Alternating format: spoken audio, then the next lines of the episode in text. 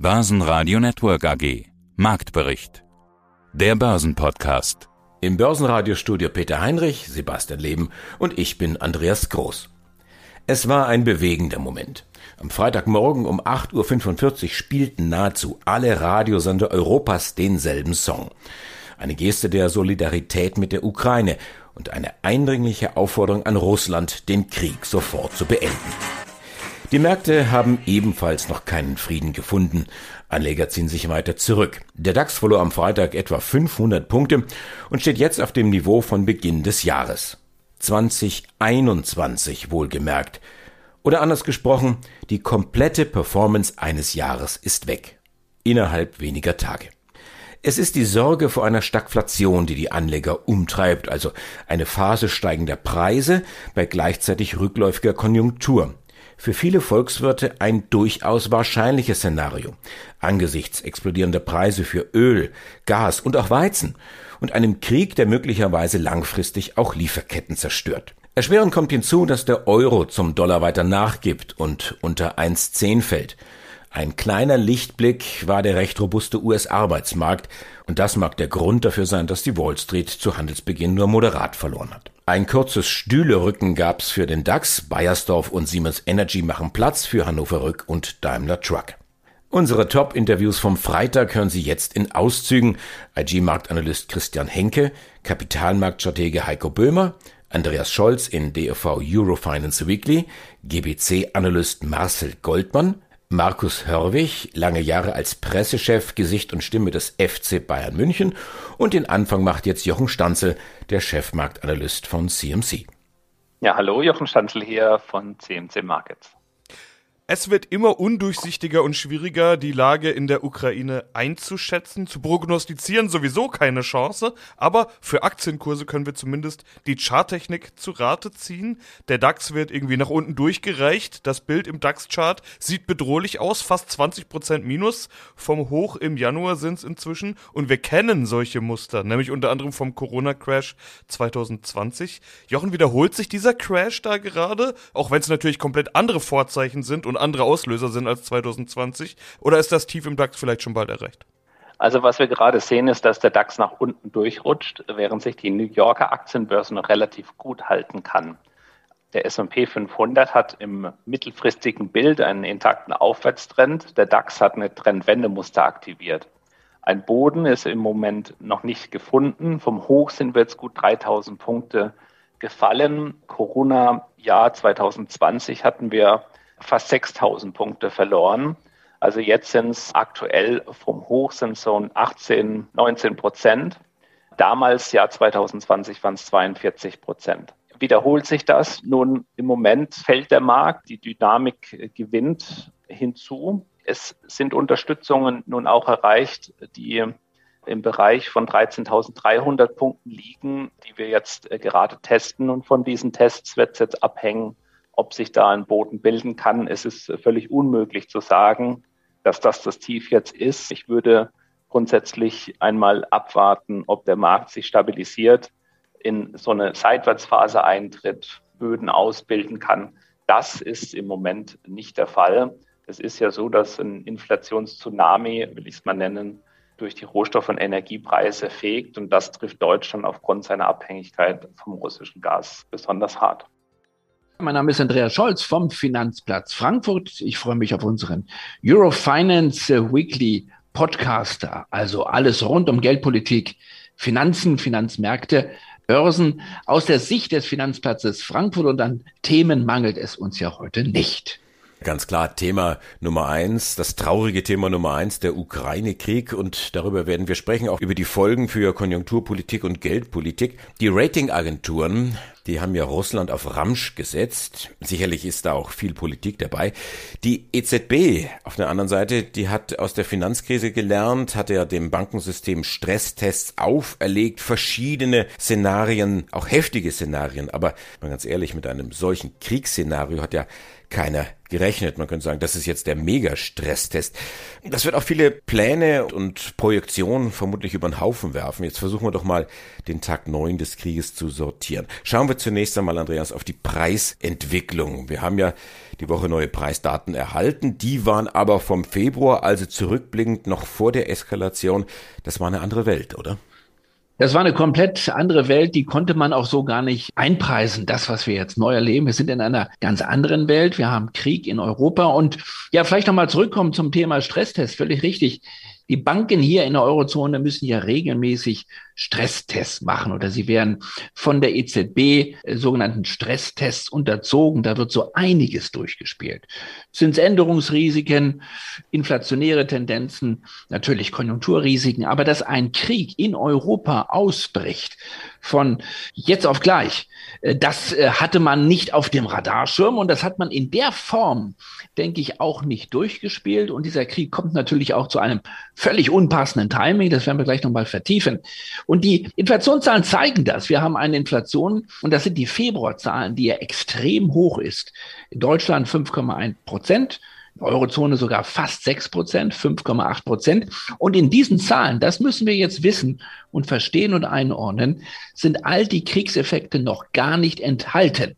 Die Energiepreise sind ja mit dem Kriegsausbruch, wir haben heute Tag neun sozusagen dieses Ukraine-Krieges, sind die Preise weiter gestiegen. Wir sehen sozusagen, dass die Inflation im Moment global den Nachbrenner zündet. Das ist energiegetrieben zu mehr als 50 Prozent, zu mehr als 60 Prozent. Öl steigt, wir sind ja deutlich über 110 bei Brent. Gas steigt. Und noch viel wichtiger, nicht nur die Energiepreise steigen, sondern auch eben weitere Rohstoffpreise, wie vor allen Dingen auf dem Agrarmarkt die Preise. Die Ukraine und Russland, das ist sozusagen die Kornkammer des Ostens. Diese beiden Länder alleine stehen für rund 30 Prozent des weltweiten Weizenhandels. Und wir haben im Moment die Situation, dass eigentlich in diesen Tagen, Anfang März, würde man eigentlich mit der Aussaat des Weizens beginnen. Es gibt aber keine Transportmittel und an Aussaat denkt im Moment natürlich keiner in der Ukraine. Was also droht, ist ein kompletter Ernteausfall in diesem Jahr. Auch andere Rohstoffe steigen stark, vor allen Dingen Weizen auf Rekordniveau. Was passiert jetzt mit dem Weizenpreis? Und Anschlussfrage, was bedeutet das für uns? Werden Brötchen teuer? Gibt es vielleicht sogar richtige Engpässe? Droht Hunger? Äh, was sind die Auswirkungen? Also hier in Deutschland wird es wahrscheinlich kein Hunger drohen, aber es gibt Länder, die ähm, ganz massiv davon betroffen sind, dass ähm, Russland und die Ukraine wahrscheinlich als Lieferanten größtenteils wegfallen werden. Jedes dritte Büschel Weizen, das in der Welt gehandelt wurde vor diesem Krieg, stammte entweder aus Russland oder der Ukraine. Die Ukraine ist die Kornkammer Europas. Und der Preis von Weizen erreicht jetzt an der Chicago Warenterminbörse CME, das ist die Chicago Mercantile Exchange, also die größte weltweite Börse für den Getreidehandel, erreicht 12 Dollar pro Scheffel. Das ist so ein, so ein Trockenmaß, das sind rund 25 Kilo also 12 Dollar, um das ins Verhältnis zu setzen, hatten wir auch schon im Jahr 2008 gehabt. Damals sind wir sogar auf 13,50 Dollar gestiegen. Die Besonderheit jetzt an dieser Preisstellung ist, wer sich daran noch erinnert, 2008 war das auch der Fall, dass das bei Futures eben so eine Fahnenstange wird am Ende. Es gibt ja bei Rohstoffen nun mal keine Bilanz, man kann ja keine Bewertung irgendwie über KGV oder sowas machen, wenn ein Rohstoff erstmal auf ein neues Allzeithoch steigt dann ist das auch eine Notsituation für Hedger, für die, die Leerverkaufspositionen darauf haben, die vielleicht Vorausverkäufe getätigt haben. Wenn der Preis plötzlich unkontrolliert anfängt zu steigen, das könnte er tun, wenn es über 13,50 geht, dann weiß man nicht, wo das Ende ist. Eine ähnliche Situation hätten wir beim Ölpreis über 150 Dollar. Da waren wir 2008 ja auch schon mal bei 150 Dollar. Und niemand kann sagen, wenn wir da drüber gehen über diese Grenze, wie der Preisstellung dann weiterhin sein wird. Es gibt einen Mechanismus, den wir jetzt auch schon sehen, den die Börse eben eingeführt hat für solche unkontrollierbaren, ungeordneten Zeiten. Das ist eine Limit-Up-Regelung. Also beim Weizenpreis sind das 75 Cent pro Tag, darf Weizen, also der Weizen-Future, maximal steigen. Und dann wird der Handel ausgesetzt, bis es wieder genug Marktteilnehmer gibt, die bereit sind, gegen dieses Limit zu handeln. Das haben wir jetzt schon drei Tage in Folge gehabt, dass dann die CME gesagt hat, okay, maximaler Anstieg ist erreicht, Handel wird beendet für den Tag. Und so scheint es auch im heutigen Tag wieder zu sein, dass wir eben bei der 12 Dollar ein paar zerdrückten sind. Und da ist wieder Limit ab. Also es wird noch ein paar Tage dauern, bis wir in der Lage sind, hier einen fairen Weizenpreis zu haben. Aber so wie die Situation aussieht, liegt er eher über dem aktuellen Preis von 12 Dollar. Heiko Böhmer, Kapitalmarktstratege, Shareholder Value Management. Und mein Name ist Andy Groß. Warren Buffett, über den wollen wir uns heute ein bisschen unterhalten. Jemand, der schreibt regelmäßig an seine Aktionäre, also die Aktionäre von Berkshire Hathaway. Die Aktie übrigens auf Allzeithoch, trotz Ukraine-Krieg. Warum tut Warren Buffett das? Wie oft schreibt er? Ja, wir kennen ja diese, diese Briefe an die Aktionäre eigentlich aus vielen Geschäftsberichten. Deswegen ist das auch ein Teil des Geschäftsberichts von Berkshire Hathaway. Also kommt dieser Brief einmal im Jahr. Und man kann fast die Uhr danach stellen, denn immer am letzten Wochenende im Februar werden die Geschäftszahlen von Warren Buffetts Beteiligungsgesellschaft veröffentlicht und dann eben auch der Brief an die Aktionäre. Und das war ja jetzt vor kurzem wieder der Fall. Und deswegen lohnt es sich wirklich, genauer hinzuschauen und sich den nochmal genauer zu Gemüte zu führen. Also das heißt, der jüngste Brief, der kam jetzt vor wenigen Tagen. Auch Sie haben Post bekommen. Hatten Sie schon Zeit gefunden zu lesen? Wie umfangreich ist das Werk denn? Tatsächlich in diesem Jahr deutlich kürzer als sonst. Also ich lese den schon seit vielen Jahren. Dieses Jahr waren es so zehn Seiten, es waren aber oft auch schon 20 Seiten und mehr. Und was man sich da vorstellen muss, ist, es ist nicht immer nur ein allgemeiner Abriss über das, was im Endeffekt beim Unternehmen passiert ist, sondern ganz viel auch über die Investmentphilosophie von Warren Buffett und seinem Geschäftspartner Charlie Munger. Also es lohnt sich wirklich für Investoren, sich das mal genauer anzuschauen. Also das heißt ganz klar, Sie, Anlageprofi, ziehen auch Lehren und Erkenntnisse aus dieser Aktion. Das ist mehr, weitaus mehr als Marketing seitens Berkshire Hathaway. Auf jeden Fall. Also das ist immer auch das Futter, mit dem beispielsweise die Hauptversammlung gefüttert wird. Ende April, Anfang Mai. Auch in diesem Jahr ist es wieder geplant. Die Hauptversammlung in Omaha soll wieder stattfinden. Dann werde ich auch vor Ort sein und dann wird es auch wieder viele Fragen geben, die sich sicherlich auch auf diesen Brief an die Aktionäre beziehen, denn hier sind einige Aspekte drin dieses Jahr, die doch auf jeden Fall Nachfragen nochmal äh, notwendig machen, so würde ich es mal formulieren. Haben, haben Sie gedanklich schon Fragen formuliert? Ja, gedanklich schon. Aber das Schwierige ist natürlich, dazwischen zu kommen. Denn äh, es gibt immer die Möglichkeit, bei dieser Hauptversammlung in einer großen Arena, muss man sich das vorstellen. Man ist mit 16.000, 18.000 Menschen in einer großen Arena und dort sind acht oder zehn Mikros verteilt. Und wenn die Türen aufgemacht werden, muss man reinrennen und hoffen, dass man möglichst schnell an diesen Mikros ist, um dann die Möglichkeit zu haben, eine Frage zu stellen. Oder man schickt eine E-Mail und dann wird das vor ein wenig aussortiert von einer CNBC-Journalistin. Also ich habe was im Hinterkopf, aber ob ich dies Jahr zum Zuge komme, kann ich noch nicht sagen. 16.000, 18.000 Leute, die um die Wette rennen nach Mikrofon. Ist da Corona schon vorbei? Die Planung ist in den USA jetzt so, dass diese Veranstaltung tatsächlich als Präsenzveranstaltung wieder stattfinden wird. Und diese 16.000, 18.000 Leute kenne ich halt noch von meinen Besuchen vor Corona, also wirklich aus den Jahren bis 2019. Ich war jetzt insgesamt schon achtmal bei dieser Hauptversammlung zugegen. Es ist immer wieder ein großes Erlebnis und ein großes Ereignis, was wirklich ja, einzigartig ist in der Investmentszene. Mein Name ist Atakan Schein, ich bin hier zuständig für die derivativen Produkte an der Börse Frankfurt. Atta, es ist Krieg in Europa. Wir alle schauen den ganzen Tag auf die Ticker. Okay, ihr Börsenhändler macht das ja sowieso, aber momentan geht's da so abständig neue Meldungen. Die Kurse reagieren hin und her, Aktien fallen, Ölpreis steigt, Volatilität außergewöhnlich. Alles reagiert auf nur die kleinsten Gerüchte und Meldungen. Atta, kommt ihr überhaupt noch dazu, mal Pause zu machen oder was ist da gerade los bei euch? Es ist wirklich viel los. Wir haben ja natürlich gewaltige Umsätze. Wir haben ja auch ein Kriegsszenario in der Ukraine. Und natürlich ist dieser DAX absolut nachrichtengetrieben aus der Ukraine. Da kann alles Mögliche passieren. Prognostizieren kann man gar nichts.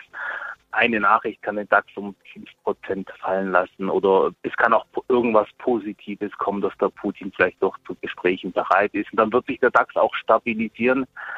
Aber Sebastian, wie sieht es gerade aus? In der Woche hatten wir, glaube ich, mal ein Hoch. Das Hoch war ungefähr bei 14.600. Jetzt mal schöne 1.200 Punkte. Weiter unten, die Märkte sind höchst nervös und zu Recht höchst nervös, wenn ich mir hier den Ticker anschaue und da kommen irgendwelche Nachrichten, dass die Russen vielleicht auch ein Atomkraftwerk in der Ukraine mit Raketen beschossen haben. Sebastian, da hört bei mir auf, so viel begreift mein Gehirn nicht, wieso man sowas machen muss oder kann. Also wie gesagt, prognostizieren kann man nichts. Unser Gradmesser ist da der VDAX mit knapp 40 Punkten, ist der wirklich im Kriegsmodus, also ab 25 würde ich sagen im VDAX. Da haben wir hier richtige Schwankungsbreiten. Und wie gesagt, wir sind momentan bei 13.400, ist ein relatives Tief. Aber ob es da noch weiter runtergeht oder ob sich der DAX stabilisieren kann, können wir jetzt nicht sagen.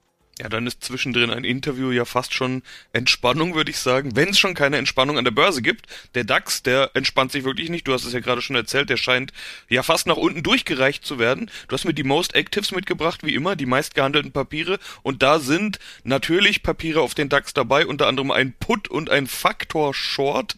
Das scheint ja auch die klare Richtung zu sein. Die Anleger setzen auf fallende Kurse, oder? Naja, würdest du in diesem Markt während wir sprechen, sind wir auch unter die 13.400 deutlich gefallen. Ja, es geht hier wirklich ab. Würdest du in diesem Markt dich dagegen stellen und auf Long setzen, den DAX kaufen? Nein. Vermehrt kaufen natürlich die Anleger DAX Shorts. Hier habe ich einen Put und sogar ein 18 Paar Short in den Most Actives. Aber es ist auch nicht so, dass die Anleger hier die DAX putzen, die DAX Shorts kaufen und sich dann schlafen legen. Sie schauen sich die Märkte genau an und wenn es dann krasse Zurücksetzer gibt, dann verkaufen sie auch Gewinn. Also der Markt wird immer noch getradet und natürlich ganz genau angeschaut. Guten Tag, meine Damen und Herren. Mein Name ist Christian Henke. Ich bin Senior Market Analyst bei IG in Frankfurt. Und ich bin Andi Groß und wir sprechen über den Krieg in der Ukraine und die Auswirkungen auf die Aktienmärkte weltweit, wie es weitergeht mit den Rohstoffen und Anleihen haben wir ebenfalls im Programm. Ja, die Entwicklung sehr dramatisch. Jetzt über Nacht beschießt Russland offensichtlich auch das größte Atomkraftwerk in der Ukraine. Ich will mal sagen, 36 Jahre nach dem GAU in Tschernobyl droht jetzt der nächste Russland ist weltweit isoliert, Geschäftsbeziehungen werden gekappt, jetzt habe ich gelesen, Städtepartnerschaften werden sogar gekündigt, Russland auf Ramschniveau runtergestuft, die Börse in Moskau geschlossen und so weiter und so weiter. Rubel, Aktien, alles wertlos, MSCI und Russell buchen die Werte dann dort mit Null aus. Wie ist denn die Lage? Ja, im Grunde kann man eigentlich sagen, ich werde jetzt eigentlich aktuell immer gefragt, die Börsenweisheit kaufen, wenn die Kanonen donnern, ist jetzt natürlich aktuell nicht so lustig. Aber die Frage ist jetzt natürlich, die mir oft jetzt gestellt wird, jetzt sind die Niveaus doch ziemlich unten.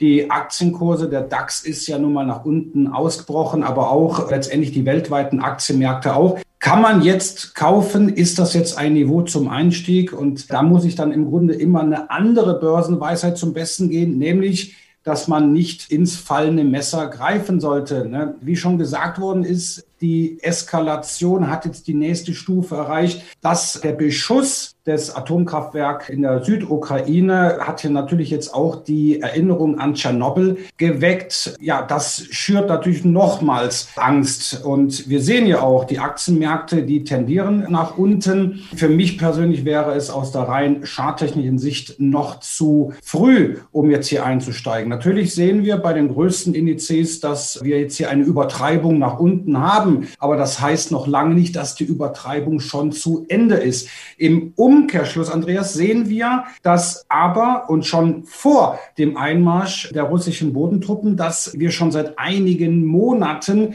einen richtigen Run auf Rohstoffe haben. Ja, der CRB Future Index, der glaube ich in 1954, 1955 zum ersten Mal notiert wurde, umfasst die 19 wichtigsten Rohstoffe und der klettert auch von einem Rekord zum anderen.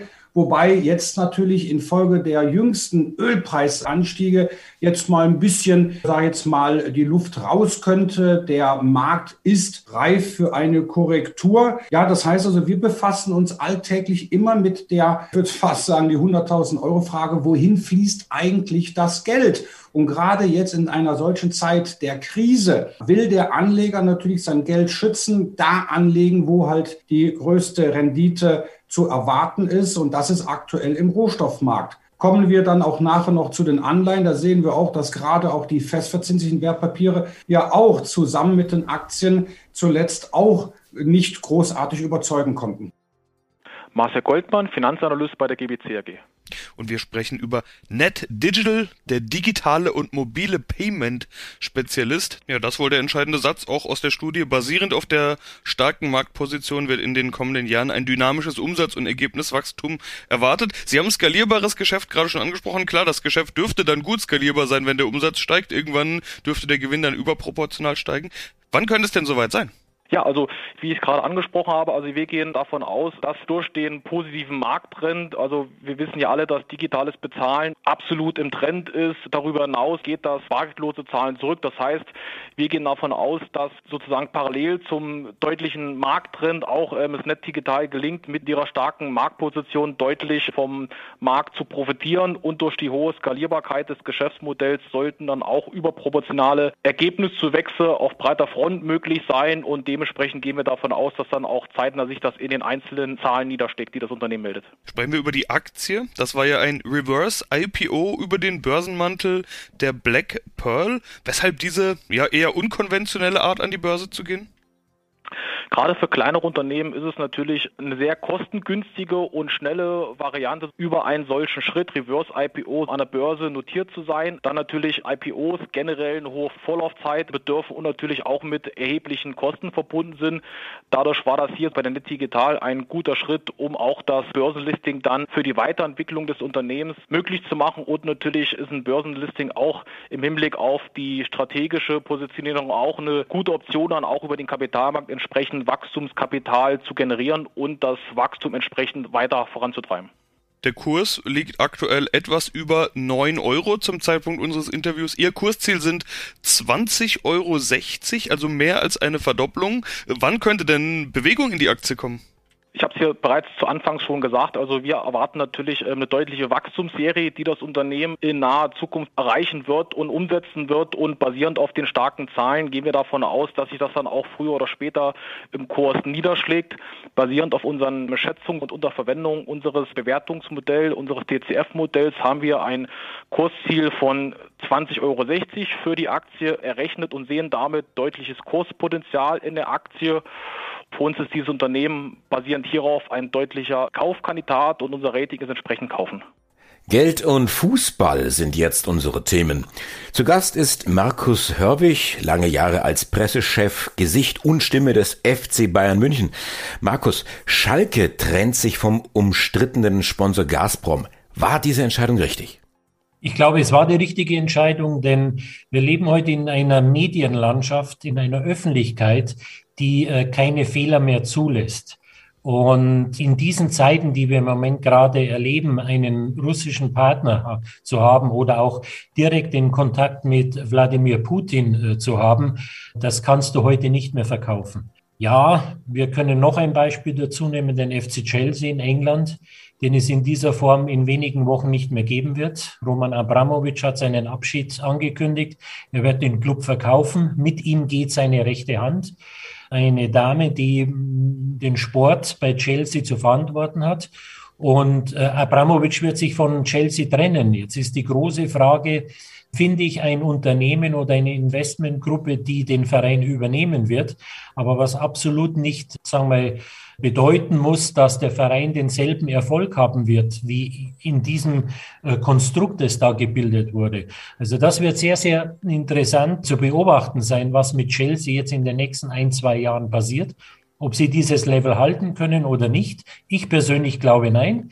Aber wir können eben auch mit Schalke sehen, die äh, in der Öffentlichkeit sicherlich durch diese Entscheidung eher Pluspunkte gemacht hat. Auch die UEFA, die FIFA durch das Trennen, sich trennen von Gazprom. Das ist jetzt mal der erste Schritt. Ich glaube sicherlich, dass es auch finanziell in irgendeiner Art und Weise kompensiert werden kann. Denn mit diesem Schritt, sich von russischen Unternehmen äh, zu trennen, hat man sicherlich in der westlichen Welt die nötigen Pluspunkte äh, gesammelt damit ein anderer Partner mit dazukommen kann und sagt, okay, hier verbrenne ich mir meinen Namen nicht, sondern das sind seriöse Leute, die auf Werte achten und das kann mein künftiger Partner sein. Börsenradio Network AG Marktbericht. Der Börsenpodcast.